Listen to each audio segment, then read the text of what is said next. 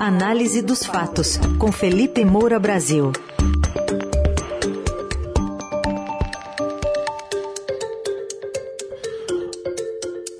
Felipe, que publica hoje no Estadão o artigo A Mente Moralista Brasileira, mas que também está de olho nos ecos que vem lá da Praça Vermelha em Moscou. Bom dia, Felipe. Salve, salve, Raizen, Carol, equipe da Dourada FM, melhores ouvintes. Sempre um prazer. Boa semana a todos.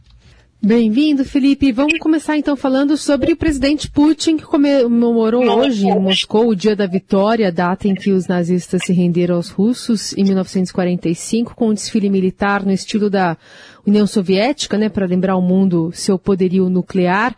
E no discurso, Putin culpou o Ocidente pelo conflito na Ucrânia e disse que os soldados russos estão lutando por seu povo. Difícil pensar em negociação de paz quando um dos interlocutores aparentemente insiste num mundo paralelo, né?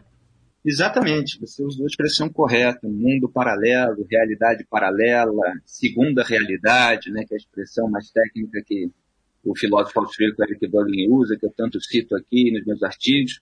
Isso é o que Vladimir Putin tenta criar nesse dia da vitória, aí 77 anos da capitulação da Alemanha nazista, o que foi conseguido graças justamente à união de pessoas tão diferentes é, quanto o presidente americano Franklin Roosevelt, do Partido Democrata, né, que hoje representa, é, em geral, a esquerda americana. Sempre há uma tentativa de se puxar o partido mais para cá ou mais para lá, assim como acontece do lado republicano, que representa supostamente a direita. Você tinha é, Winston Churchill, o primeiro-ministro britânico, mais conservador, e o então chefão, o poderoso chefão soviético, é, Stalin, é, um ditador, de um regime totalitário, com censura, com expurgos, com execuções, é, e que, no entanto, é, é teve ali um papel é, importante para derrotar Hitler, que estava invadindo outros países, fazendo ali o diabo em campos de concentração, etc. Aliás, no meu artigo publicado hoje no Estadão, A Mente Moralista Brasileira, em que eu conto um pouco a história do Jonathan Haidt, que eu citei aqui na coluna na semana passada, o autor do livro A Mente Moralista, é, eu falo um pouquinho rapidinho no começo que ele cresceu em uma família judia nos subúrbios de Nova York. Na verdade, os avós dele encontraram trabalho na indústria de vestuário ali da região americana depois de terem fugido da Rússia czarista. É, e para a geração deles, desses avós do Jonathan Haidt, é, o Roosevelt foi justamente o líder heróico que protegeu os trabalhadores contra a exploração, contra é, péssimas condições de trabalho e que derrotou Hitler. E desde então, é, é muito em razão disso, os judeus lá nos Estados Unidos estão entre os eleitores mais leais do Partido Democrata. E você teve, é, assim como é, uma simpatia é, pelo partido do Roosevelt, você teve também uma grande simpatia, uma exaltação que existe até hoje a figura do Churchill, e você teve na União Soviética uma exaltação ao Stalin, que é restabelecida, resgatada agora pela propaganda imperialista de Vladimir Putin, porque o Stalin também tinha é, esse, essa sanha imperialista. E o Putin, agora com um regime diferente, com ideias diferentes, com uma propaganda, um discurso para o eleitorado é, diferente, ele tenta resgatar esses ideais. E aí ele vai lá e diz que os países da OTAN não quiseram nos ouvir porque tinham outros planos. Eles estavam preparando uma operação no Donbass, que é aquela região ali na Ucrânia bastante disputada, e a invasão de nossas terras históricas, incluindo a Crimeia. A Rússia deu uma resposta preventiva à agressão. Em Kiev anunciaram a possível aquisição de armas nucleares e a OTAN começou a tomar ativamente o controle militar do território adjacente ao norte. Com isso, uma ameaça absolutamente inaceitável foi criada diretamente em nossas fronteiras. Tudo indicava que um confronto com os neonazistas, apoiados pelos Estados Unidos e seus parceiros, era inevitável. Então, esse é o discurso mentiroso da realidade paralela do Vladimir Putin. Aliás, é, o próprio assessor presidencial do presidente da Ucrânia, Volodymyr Zelensky, o é, Mikhailo Podolyak, ele publicou no Twitter, ó, vamos esclarecer novamente. É, ele não fez, aliás, o que fizeram ali na apresentação do Lula, né? Esclarecer, escurecer, tá? um negócio de militância é, misturado ali com questões de língua que buscam clarificar. É claro que o Podoliak não está preocupado com essas coisas, né? É que isso repercutiu muito nas redes sociais, depois eu falo a respeito. Mas ele fala assim: vamos estabelecer novamente. Os países da OTAN não iriam atacar a Rússia. A Ucrânia não planejava atacar a Crimeia. Os militares russos estão morrendo não em defesa de seu, de seu país, mas tentando ocupar outro país.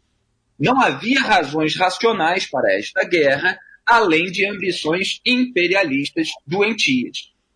E ele está absolutamente correto em colocar os fatos no seu devido lugar, contrariando, refutando a propaganda russa, que lamentavelmente é também repetida aqui no Brasil, por muita gente, inclusive, é, hum, não, não, digo na imprensa, mas nessa subimprensa, né, que é a militância é, de alguns partidos e grupos políticos, disfarçada muitas vezes de jornalismo que a gente vê.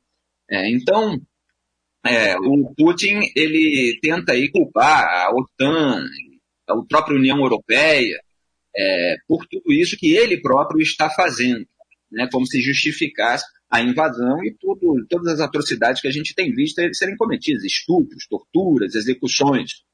É, e o que aconteceu até nas últimas décadas, na verdade, é, é bom lembrar, em relação à União Europeia é, e à própria OTAN, é, foi um sucesso na integração da Europa Central, ali, dos Estados Bálticos, é, nessas duas, nesses dois organismos. Né? Você teve ali essas, essas expansões é, que foram transformadores depois de muitas negociações lentas, sobre as quais falei aqui na semana passada, porque antes de ingressar na OTAN, por exemplo, que é a Aliança Militar Ocidental, tem aquela cláusula em que se um país for atacado, todos o defendem, cada país tinha que estabelecer, por exemplo, o controle civil do seu exército. Antes de aderir à União Europeia, cada país adotou leis ali sobre o comércio, sobre o sistema judicial, sobre direitos humanos. Então, eles foram se tornando democracias, democracias mais robustas.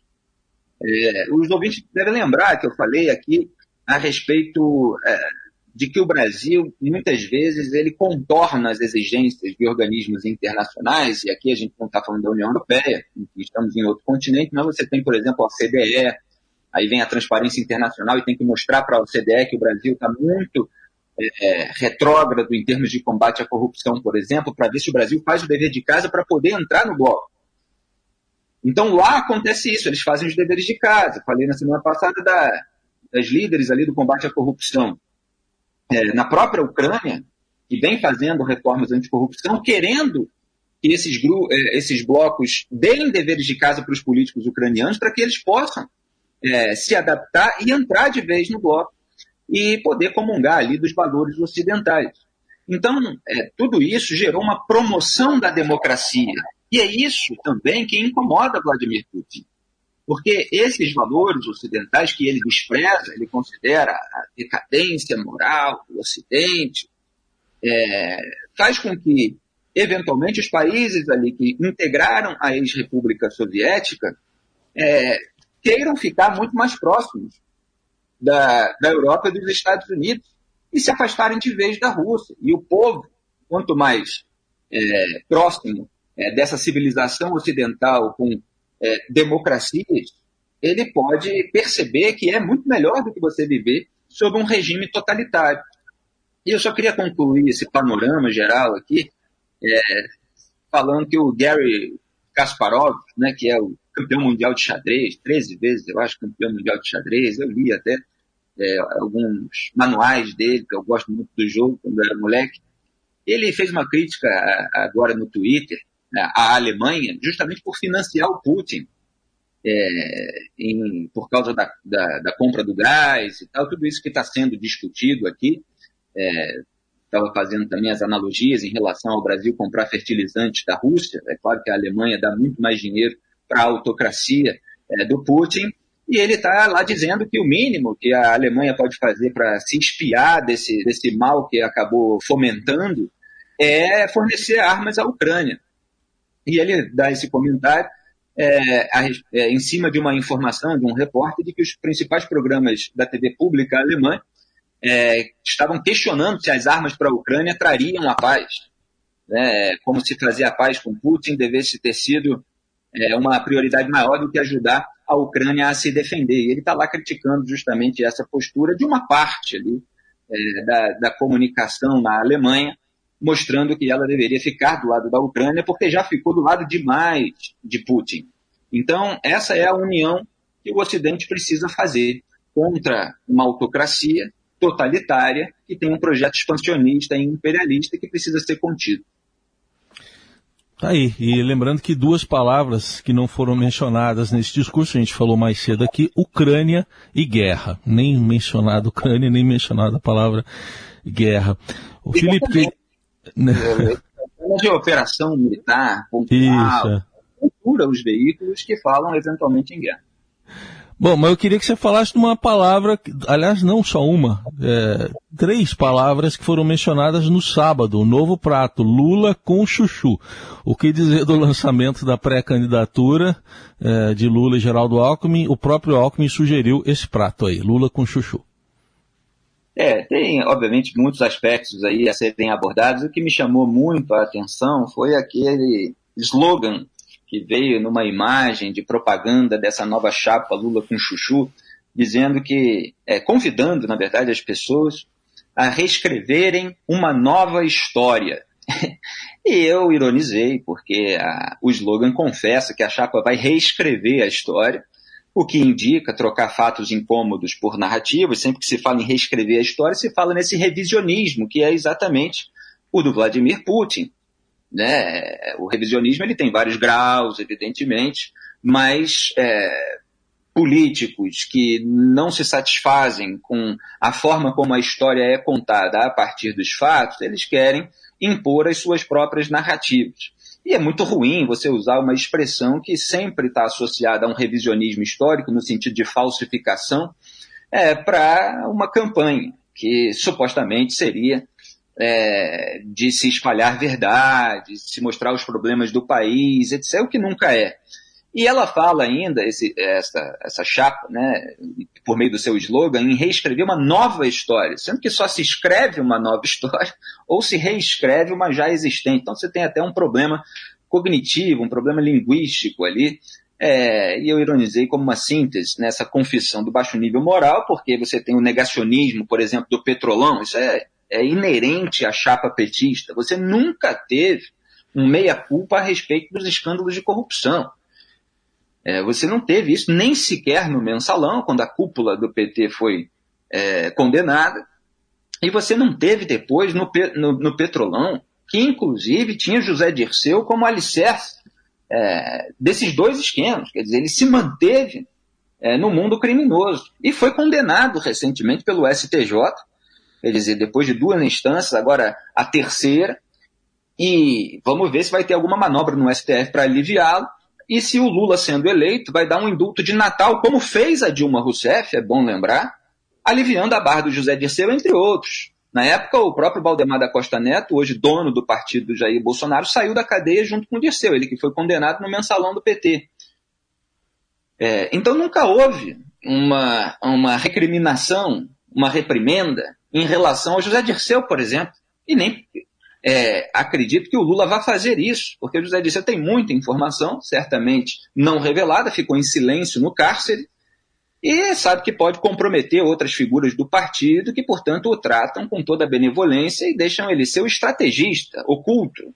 É, ele não quer o protagonismo, falou aí nas últimas semanas, se eu aparecer eu atrapalho, mas continua lá definindo as articulações. Então existe todo um negacionismo a respeito desses esquemas é, que movimentavam dinheiro sujo, tanto para a compra do, do Congresso, de apoio parlamentar, portanto, fraude à democracia, quanto dinheiro sujo para campanhas.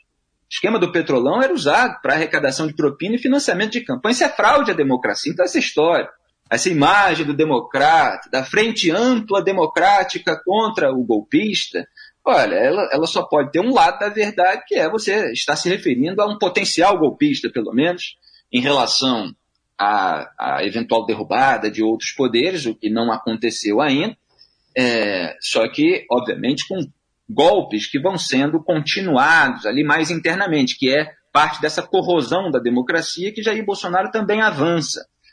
Então, o, o, a chapa petista, aqui de um estabelecer um quadro geral muito rapidamente, ela tem um discurso é, mais voltado aí para a classe média, para as classes falantes, né? É, como são chamadas, as vozes aí da, da comunicação, que é essa, essa frente ampla democrática contra quem quer derrubar a democracia. E tem outro discurso, que é o alicerce moral do cuidado, para usar a teoria dos alicerces morais de Jonathan Haidt, é, com a população, que é a, a, aquele alicerce no qual a esquerda, em geral, mais se firma, e, e por os outros é, muitas vezes não darem o peso que a esquerda dá, ela demoniza todos os outros, etc. Então ele tem essas, essas duas camadas é, do discurso é, e ele vai explorar isso muito, é, porque Jair Bolsonaro não dá esse discurso de cuidado, não oferece esse discurso de cuidado, embora tente lá mudar o nome do Bolsa Família para Auxílio Brasil, distribui, tenta resgatar o Nordeste, não consegue muito porque não tem também o discurso que acompanhe essas iniciativas. É, e o, o Lula só para concluir, ele agora leu o discurso, né, que foi justamente para não correr o risco de mostrar novamente quem é. Este foi Felipe Moura Brasil, que volta amanhã aqui ao Jornal Eldorado, mas a coluna fica disponível também em podcast no site radioeldorado.com.br e nos tocadores de, de podcast. Felipe, obrigado e até amanhã. Muito obrigado a todos e desculpe meu, celu meu celular ficar disparando o alarme de vez em quando, porque eu preciso lembrar de desligar, senão ele fica tocando depois. Tá. Um abraço, até amanhã.